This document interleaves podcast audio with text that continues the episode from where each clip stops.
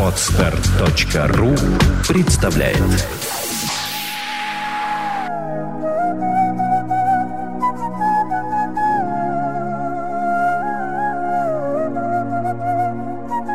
Добрый день, дорогие слушатели. С вами Андрей Капецкий и Владимир Александрович Иванов. Мы продолжаем серию наших подкастов о классических вопросах о саногенном мышлении с ответами людей, которые, в принципе, как бы немножко разбираются в этом. Но мы их мы дополняем эти вопросы и показываем, где, возможно, есть некие несоответствия, и, возможно, люди чуть не так поняли. С нами ученик Юрия Михайловича Орлова, Владимир Александрович Иванов. Здравствуйте. И, да, добрый день еще раз переходим сразу к вопросам. Вопросы. Вопрос такой был, опять на форуме. Что такое поведенческий подход? Нужен ли он человеку в обыденной жизни? Послушал три раза лекции по поведенческому подходу, но не понял, что это такое. Ответ консультанта следующий. Поведенческий подход позволяет глубже проникать в суть вещей. Тому, кто не интересуется тем, как устроен мир, он не нужен. Я так понимаю, что это такая ремарка, что если ты не интересуешься, он тебе не нужен. Например, если вы узнали, как размыслить зависть, какие надо задать себе вопросы, пользуйтесь этими знаниями, удовлетворены этим уровнем. Тогда вам больше ничего и не надо в вашей обыденной жизни. А вот если вам этого мало, и вы хотите не просто следовать правильным указаниям, а хотите понять то, как устроена эта эмоция, тогда вы смотрите глубже. Тогда вы узнаете, что эмоции зависти, как и другие эмоции, возникают в результате поведения ума. А это поведение ума можно разделить на отдельные его составные части – умственные операции. Когда вы узнаете то, как именно умственные операции лежат в основе зависти, тогда ваши знания будут гораздо более основательными. Понимание того, что именно поведение ума лежит в основе эмоций, понимание особенностей этого поведения для каждой эмоции, и исходя из этого понимания, управление ими и есть поведенческий подход к проблеме эмоций. Поведение категорически философское и отнюдь не ограничивается психикой, поэтому поведенческий подход может быть применен практически в любой, в любой области человеческого знания. Вот такой вот длинный вопрос, но я в нем запутался. Да, ну, давайте мы вернемся к тому, что вообще есть такая работа Юрия Михайловича Орлова «Структура закономерность поведения и его функции». Угу. И он, собственно, излагает смысл своего поведенческого подхода – что он собой означает? Он начинается с того, что вот для того, чтобы познать мир, вещи, да, а, мы должны использовать поведенческий подход. И именно как поведение, как философскую категорию, так и психологическую категорию. И приводит простой пример. Вот когда Тимирязев открыл значит, фотосинтез, да, он открыл только потому, что стал мыслить иначе. Мыслить иначе как? Что? А в результате какого поведения лист становится зеленым?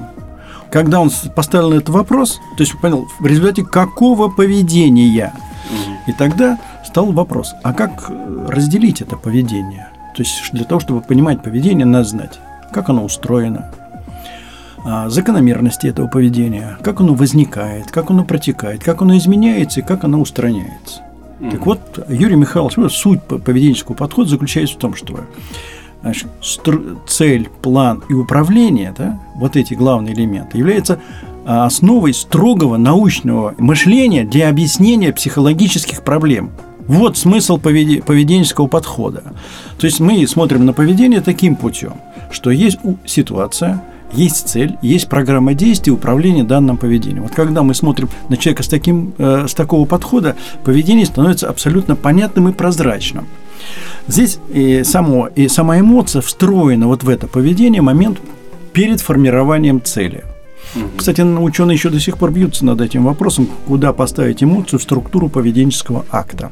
То, что касается эмоции, это совершенно другая вещь. Но она показывает, в результате какого действия ума, какого поведения ума возникает – тайная эмоция. И давайте мы сейчас этот момент разберем. Давайте. В результат, как возникает обида? Вот выставляется ожидание, действие ума, постановка э, ожидания к человеку, как он должен себя вести, смотрим реальность, и дальше мозг сам сравнивает ожидание с реальностью. Когда я э, выставляю ожидание к другому человеку, смотрю реальность, и идет автоматическая реакция сравнения, это обида. Когда ко мне идут ожидания, я смотрю, что оно не совпадает, идет автоматическая реакция сравнения, мы поставим чувство вины. И когда я смотрю, какой я должен быть, а каким оказываюсь, Это стыд. Это стыд. Вот в результате поведения, вот этого поведения ума и возникают эти эмоции.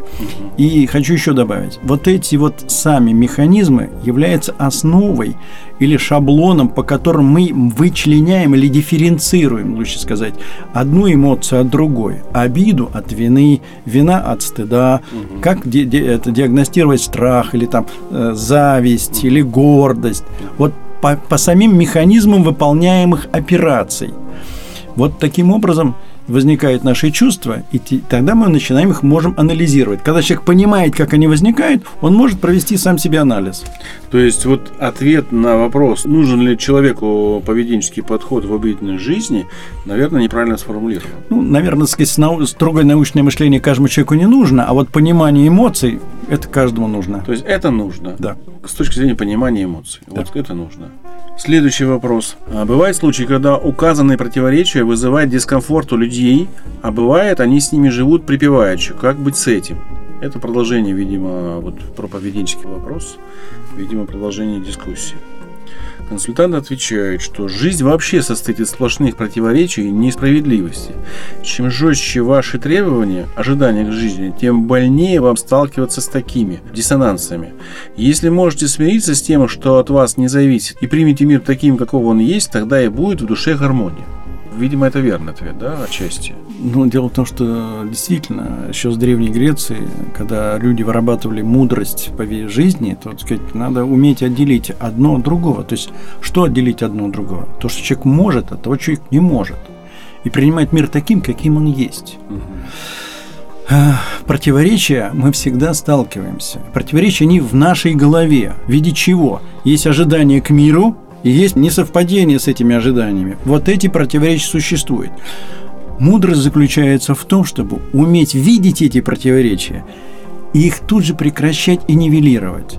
Для человека мудрого а, значит, это означает остановить переживания и подумать над дальнейшим поведением. Вот в этом будет заключаться преодоление этих противоречий. Если я всегда смотрел на этого человека, что он негодяй, да, плохой человек, и размыслив обиду, что он для меня все время приносит неприятности, и я вдруг увидел его таким, каким он есть, я успокоился. И я вижу, что он всегда был таким. И тогда мы это внутреннее противоречие исчезает.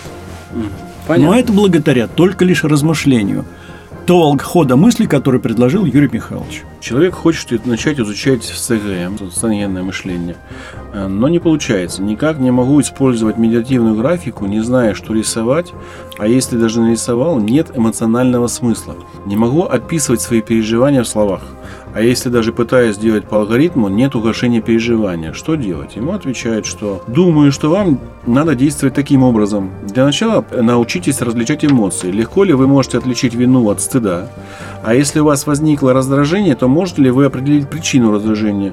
Обида это, вина или фрустрация? Для того, чтобы различать эмоции, надо изучать теоретическую часть, я как понимаю, саногенного мышления. Курса саногенного мышления, который там реализуется.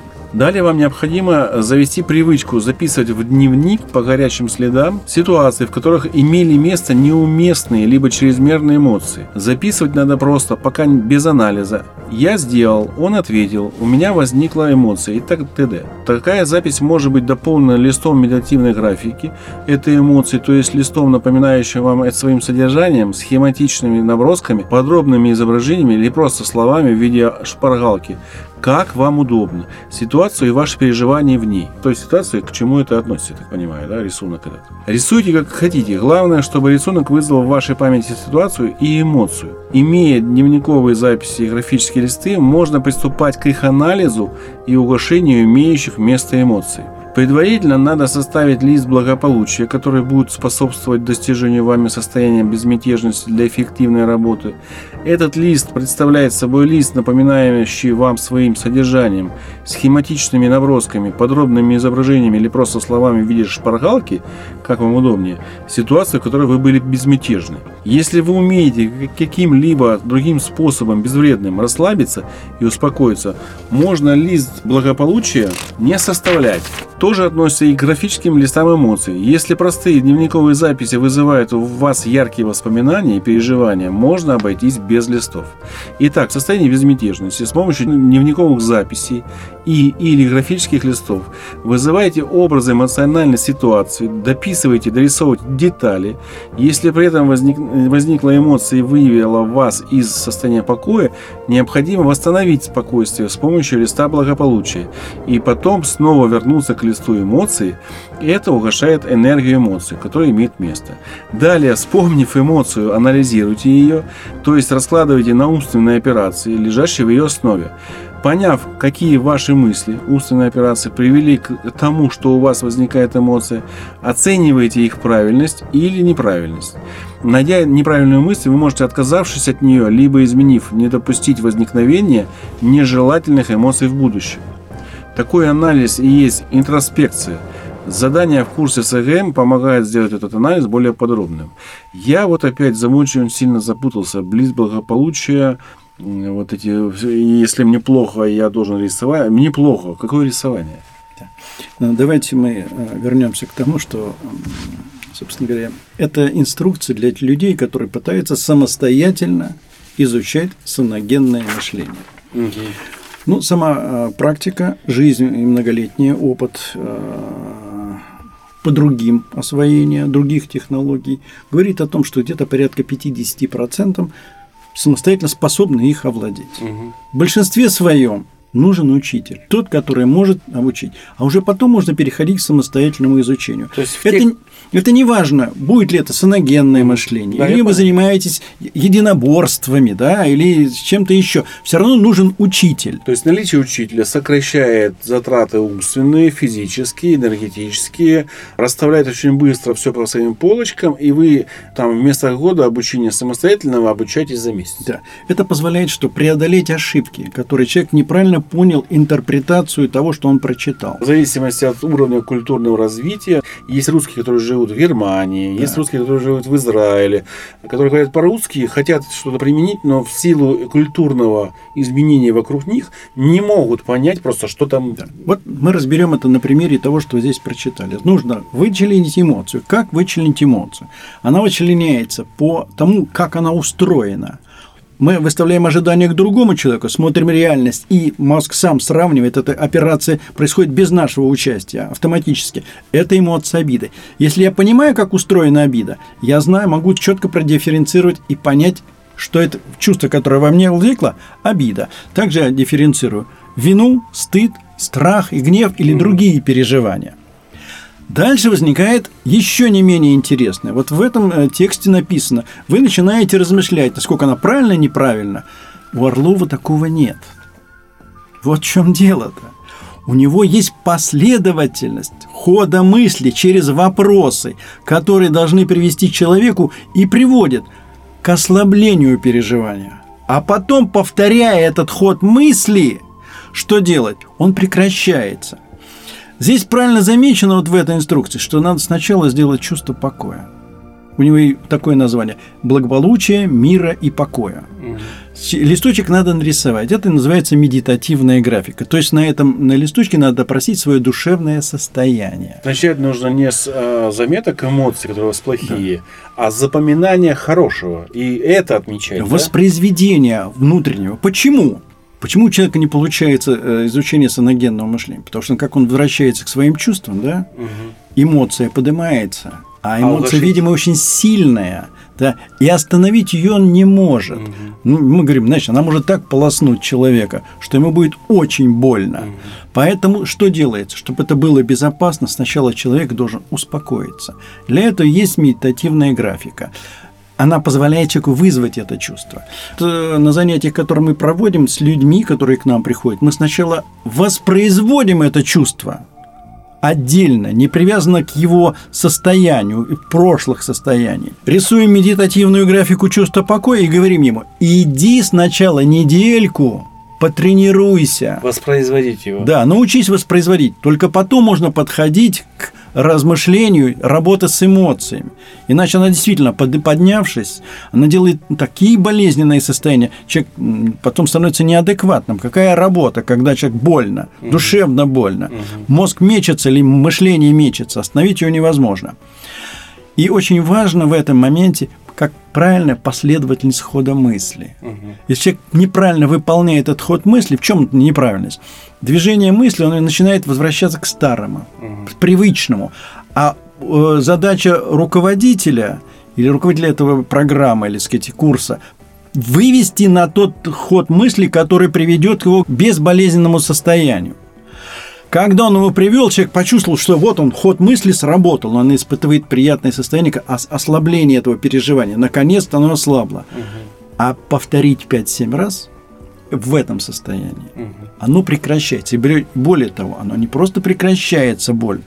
Человек потом может вспомнить это событие, но душевной боли от этого воспоминания уже не будет. И задача-то как раз заключалась, у Орлова это правильно поставлено, выработать ментальную привычку, то есть привычку, когда возникает какое-то переживание, я ее фиксирую, что это, скажем, обида, и тут же включается автоматизм, который за минуту-полторы останавливает эту душевную боль, все, и оно прекращалось. Это может быть как сознательно, а может быть добиться и до автоматизма.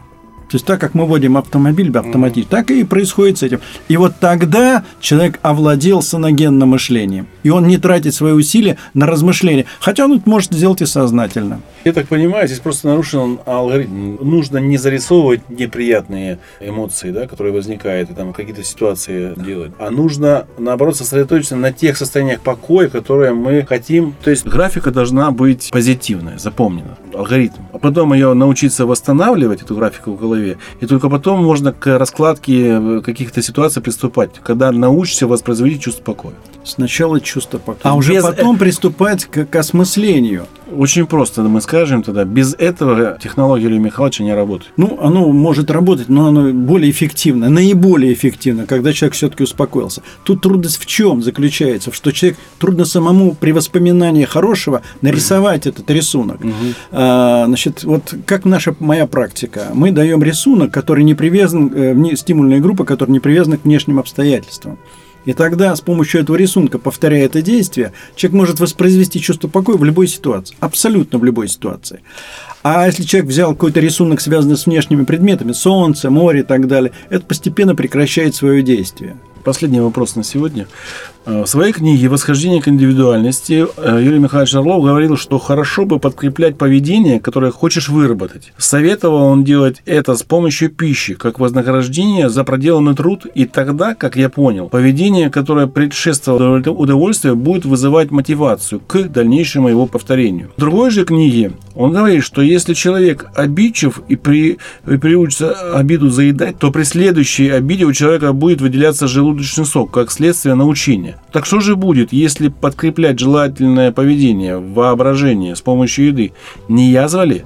Может, я не так понял что-то? Объясните. Ему объясняют. Заедая обиду, вы избавляете себя от страдания, вызванного обидой. Запуск процесса пищеварения становится защитой от душевного дискомфорта.